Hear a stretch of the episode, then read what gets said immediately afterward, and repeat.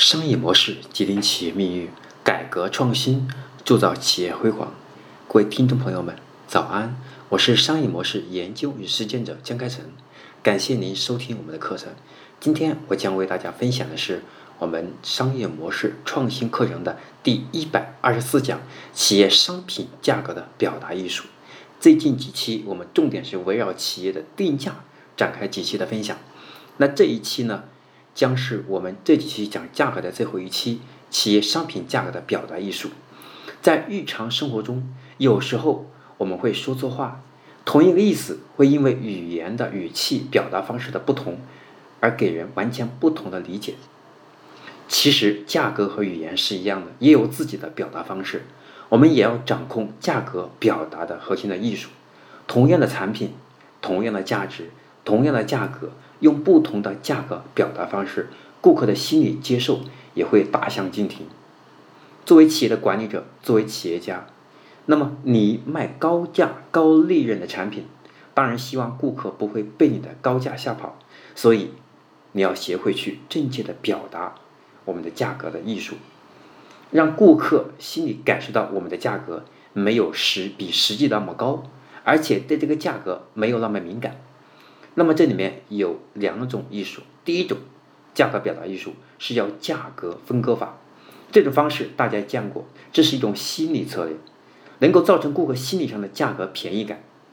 例如，茶叶每公斤一百块钱，报价五十克五块钱。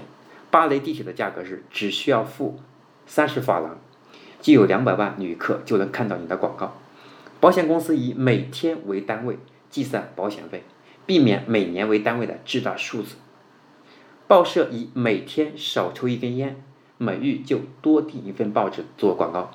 而在电器的销售方面呢，也可以采用使用这种电冰箱每天消耗零点二元这个电费，也就每天两毛，只够吃一根冰棒等等这样的表达方式。那么经常我们看到很多的菜价，对吧？八毛钱一斤，九毛钱一斤，为什么不写一块呢？这也是让客户感觉到便宜了。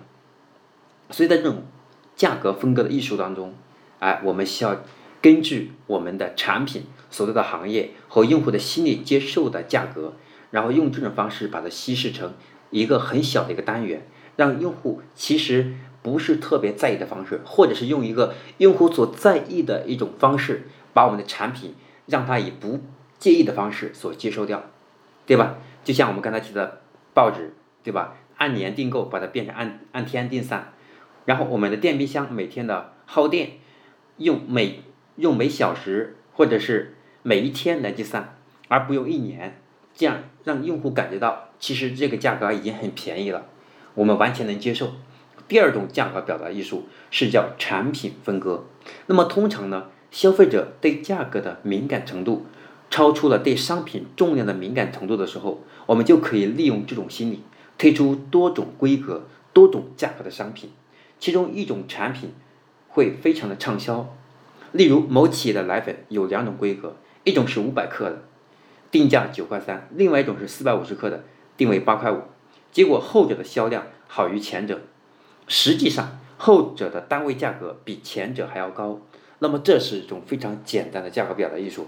那么在这种价格表达艺术里面，这是两种核心的。另外，我再补充两种，给东供大家做一个补充的参考吧。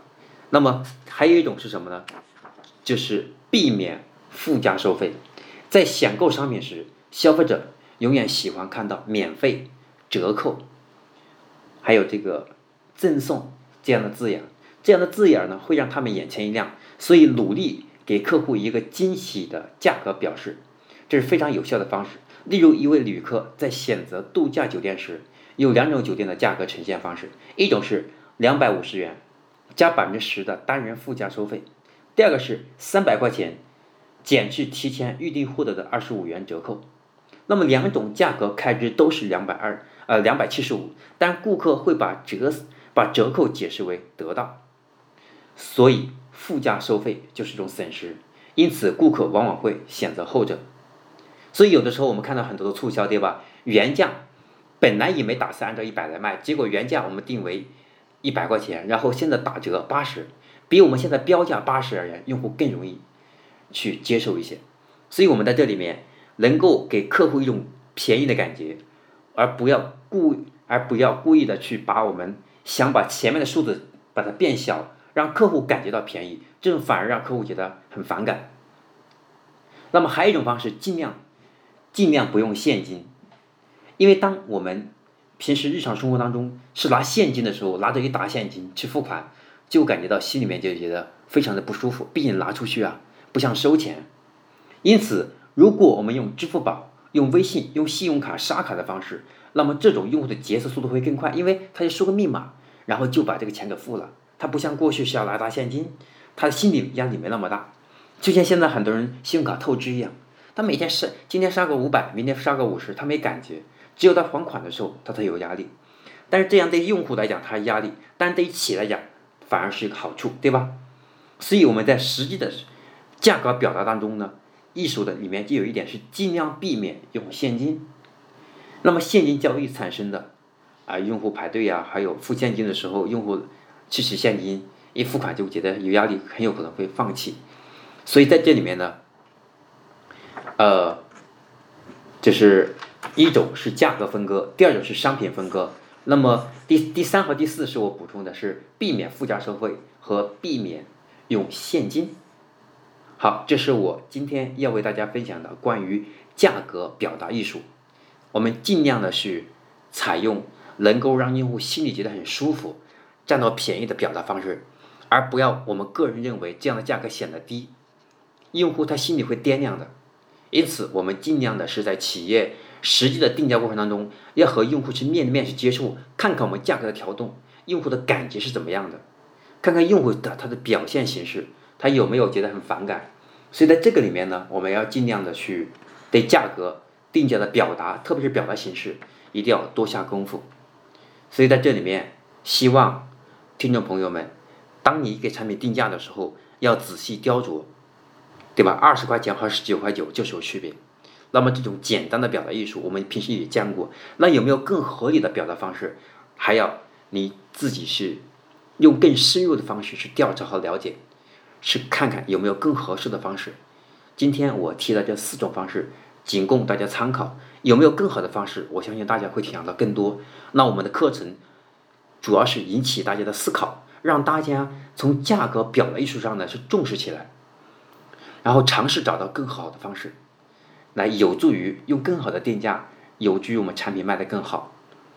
那这是我今天要讲的第一百二十四讲，企业商品价格的表达艺术，希望能够给你和身边的朋友带来启发，还希望你能把它分享到微信朋友圈、分享微信群，让更多的朋友学会价格表达艺术，让他们因为你的分享而掌握了更强的价格表达的。艺术让他们企业商品卖得更好。